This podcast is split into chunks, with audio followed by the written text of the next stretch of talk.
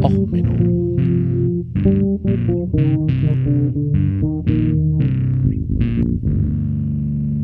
Der inkompetente Podcast über Dinge aus Militär, Technik und Computer, die so richtig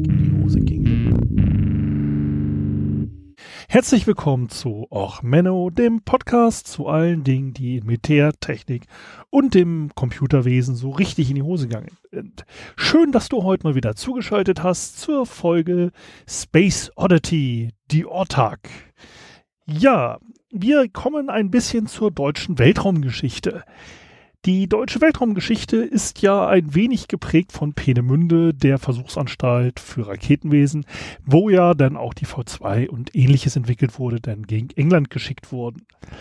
Ähm, und es gab einen jungen Ingenieur, der 39 geboren wurde, und der dann auch noch unter Eugen Sänger, also Sänger war ja auch einer der deutschen Raketenpioniere, der ähm, zum Beispiel auch äh, den Antipodenbomber und ähnliches mit äh, gebaut hat. Ähm, und die hat, der hat halt relativ viel auch während des Krieges noch gemacht und sehr visionäre Sachen, der Eugen Sänger. Und da gab es einen Studenten, der bei ihm studiert hat, das war der Lutz Kaiser. Und Lutz Kaiser war der Meinung, okay, die Erfahrungen, die wir so im Zweiten Weltkrieg gesammelt haben, die muss man ja eigentlich mal unbelastet dafür jetzt verwenden, so wie die Apollo-Missionen waren. Man muss sowas eigentlich jetzt auch verwenden, um da günstig in den Weltraum zu kommen. Es war ja insgesamt eine Aufbruchsstimmung äh, in den 60er, 70er Jahren, was den Weltraum anging. Und das muss man jetzt mal ausnutzen und äh, in den Weltraum kommen. Dass das nicht so gelaufen ist, äh, sieht man ja dann später jetzt auch in dem Musikvideo, das ich jetzt ausgesucht habe. Es ist Space Oddity äh, in der Chris Hadfield, äh, in der Version von der ISS von Chris Hadfield, nicht Hadfield, Hadfield.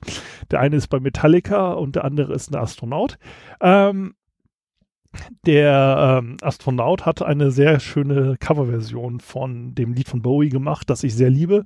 Und die Version nehmen wir jetzt heute mal als Intro, also nicht als Intro, aber als Musik für diese Folge.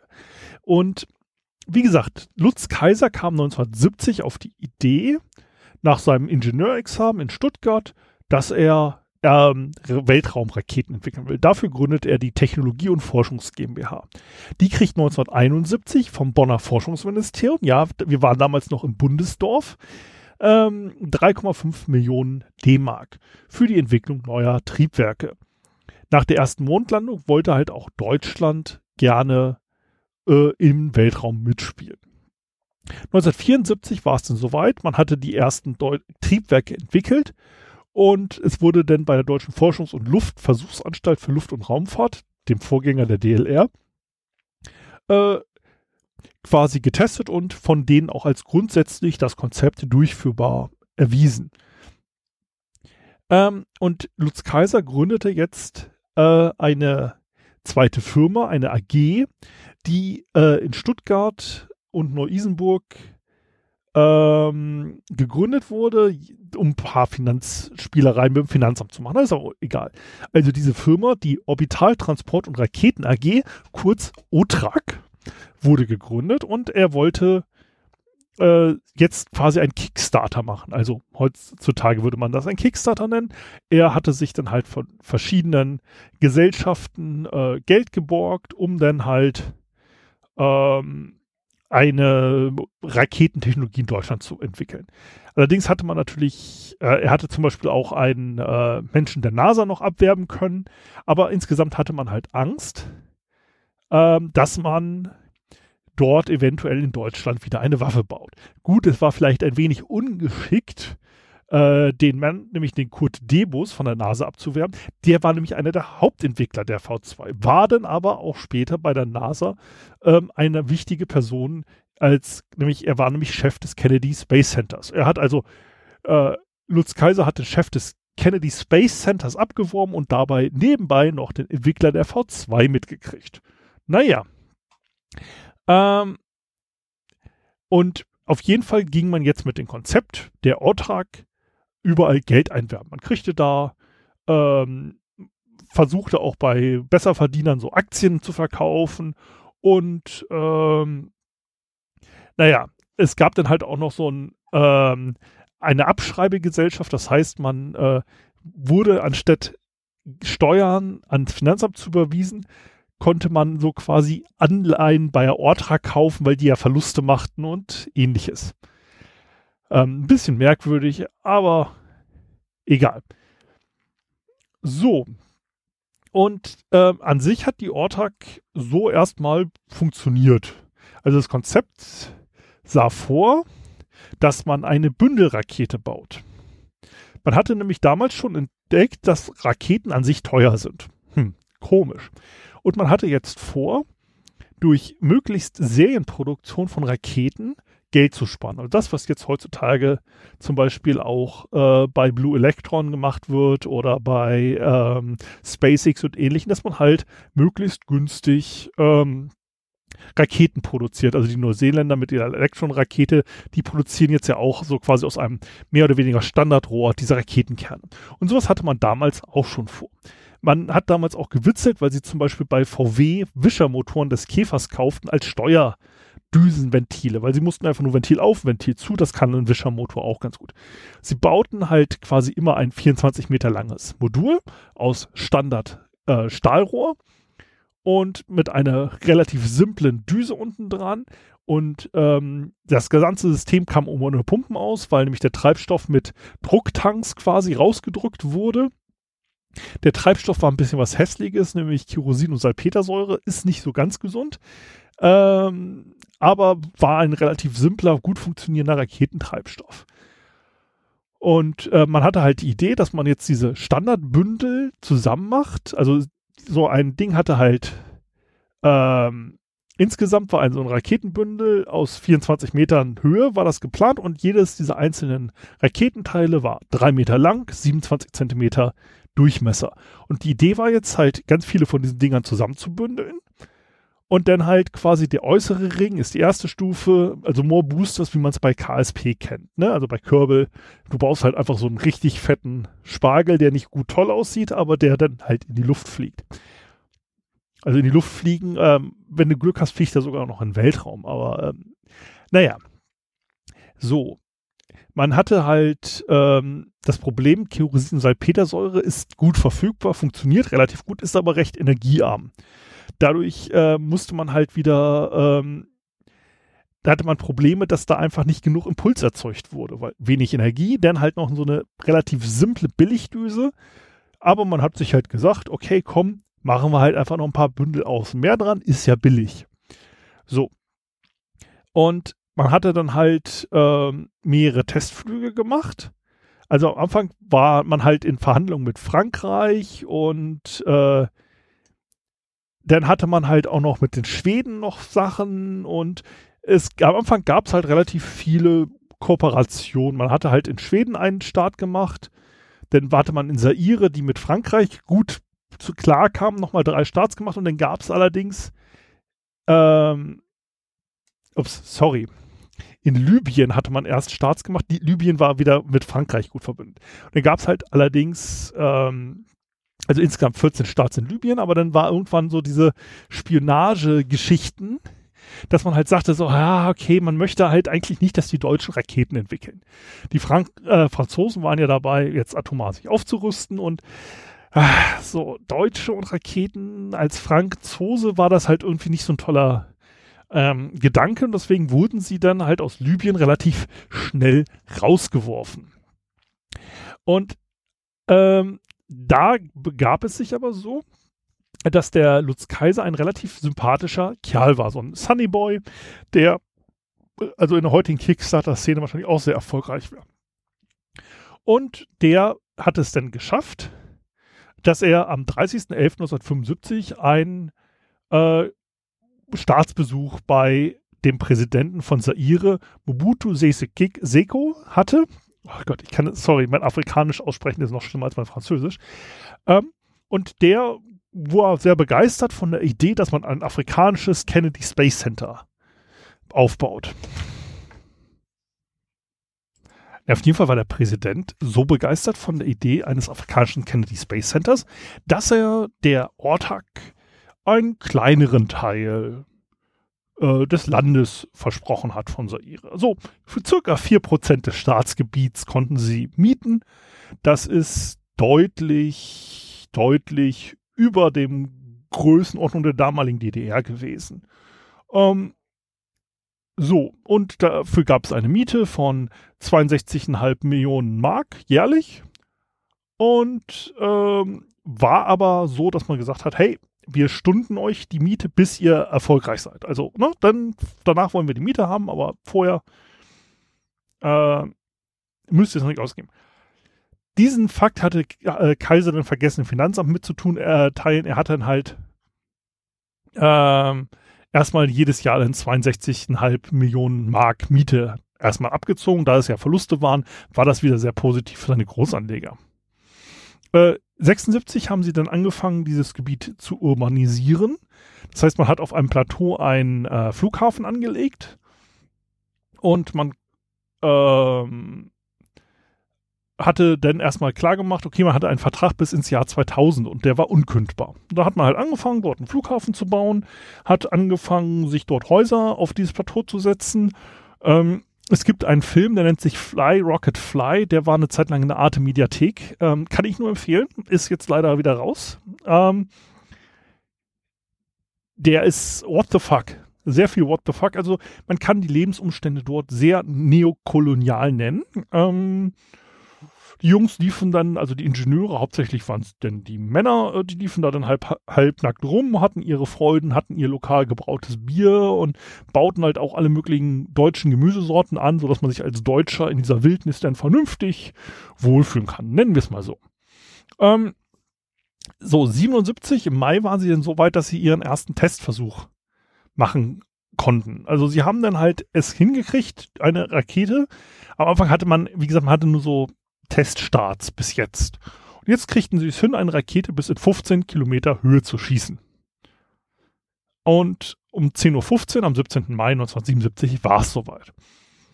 Ähm, der Außenminister Dietrich Genscher von der FDP hatte sich sogar extra auf den Weg nach Afrika gemacht, um dieses mitzuerleben.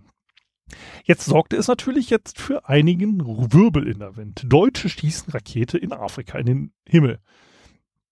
Also die Nachbarn von Saire waren der Sowjetunion sehr nah. Die Sowjetunion fand das nicht so sonderlich genial, ähm, dass man nämlich jetzt Raketen entwickelt, weil die könnten ja dann im Zweifelsfall bei den Nachbarn einschlagen. Ähm, die DDR fand es nicht so sonderlich geil, dass irgendeine deutsche Firma ein relativ großes Gebiet sich gemietet hat, um dort Raketen zu entwickeln, weil die äh, DDR-Führung hatte natürlich Angst, dass deutsche Raketen in die DDR, also bundesdeutsche Raketen in den demokratisch, naja, also ne, Ost-West-Bumm-Rakete, aua. Ähm, so, da war nämlich dann so, die SED-Führung hatte dann in der Zeitung verkünden lassen, dass eine Deckfirma für die BRD-Rüstungsindustrie ähm, dort Raketen entwickelt. Fanden sie auch nicht so toll.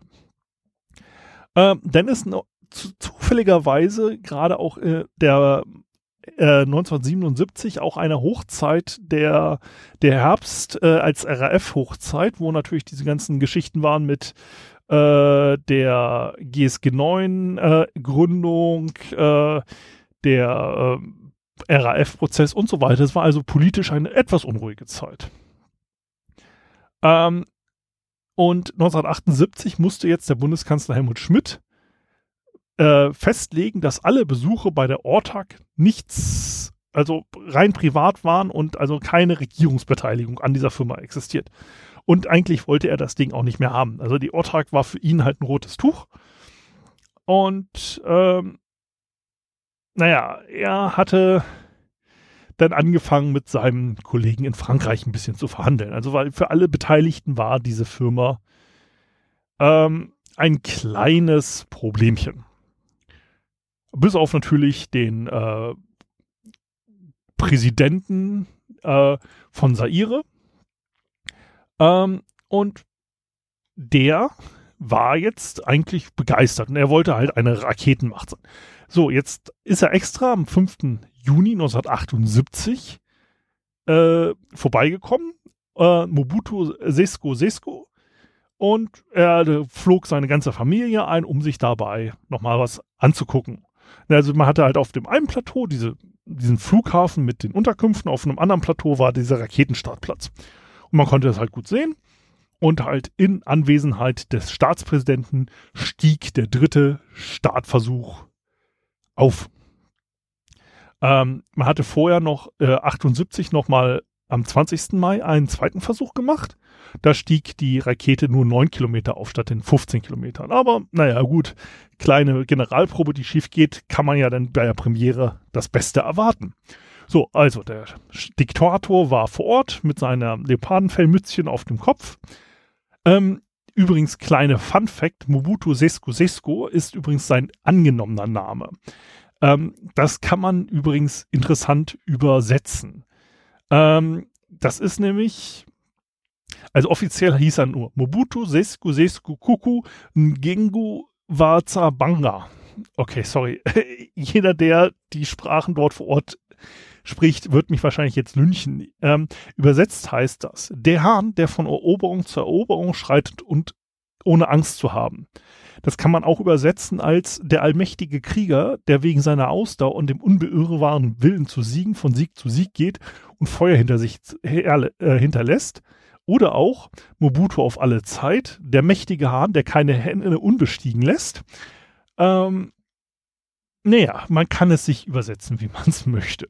Auf jeden Fall ähm, stand der mächtige Hahn mit seinen Händen jetzt vor, auf dem Startgelände und die Rakete flog, flog aus der Starthalterung, aus der Startrampe und stürzte mehr oder weniger in, äh, sofort in den Fluss, der zwischen diesen beiden Plateaus langführte.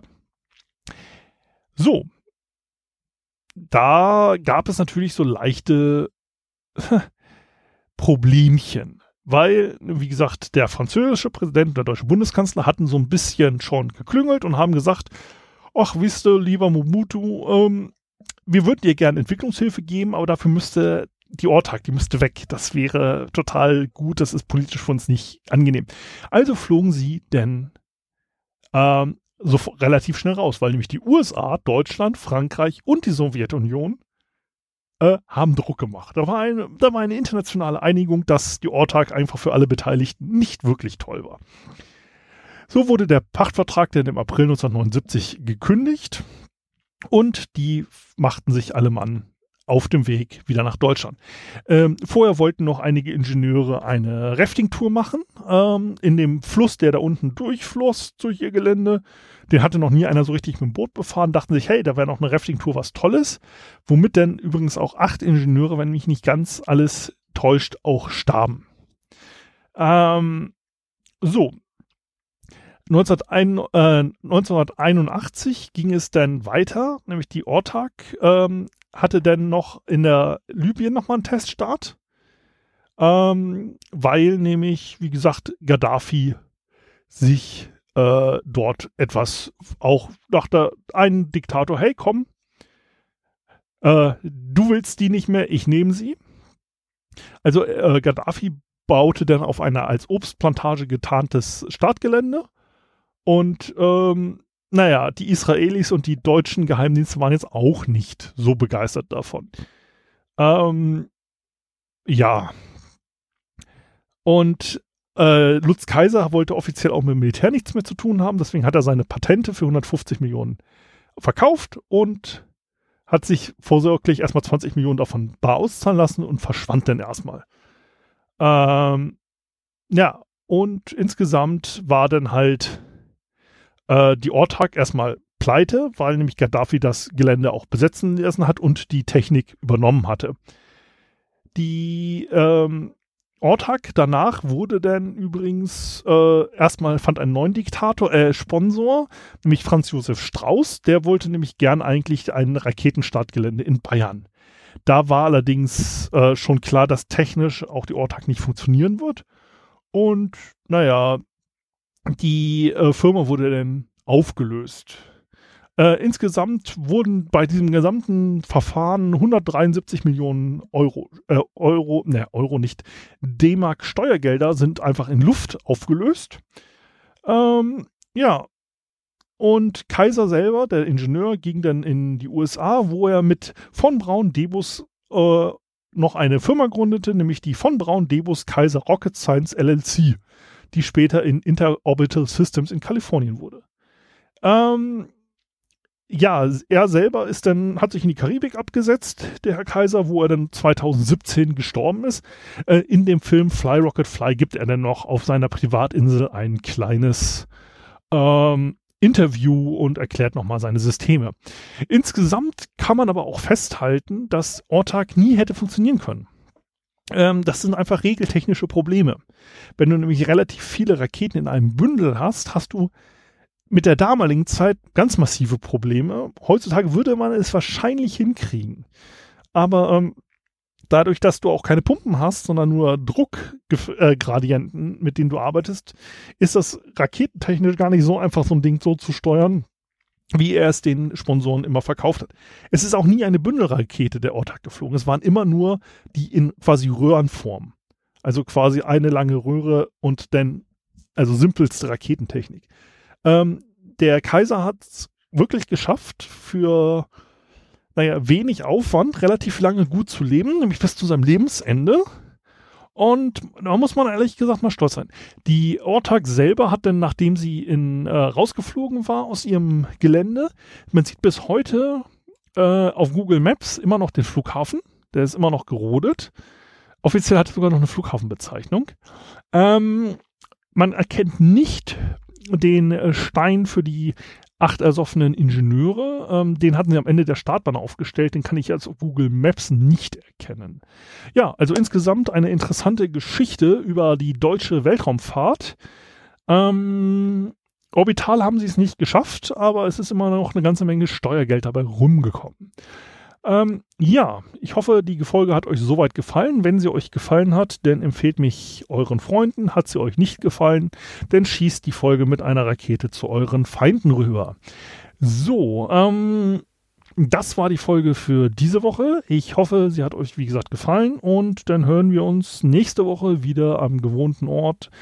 Und ansonsten, ja, lasst mir Kommentare da, lasst mir Bewertungen da. Und ansonsten, ja, bis dann. Ciao, ciao. Alles Gute, euer Sven.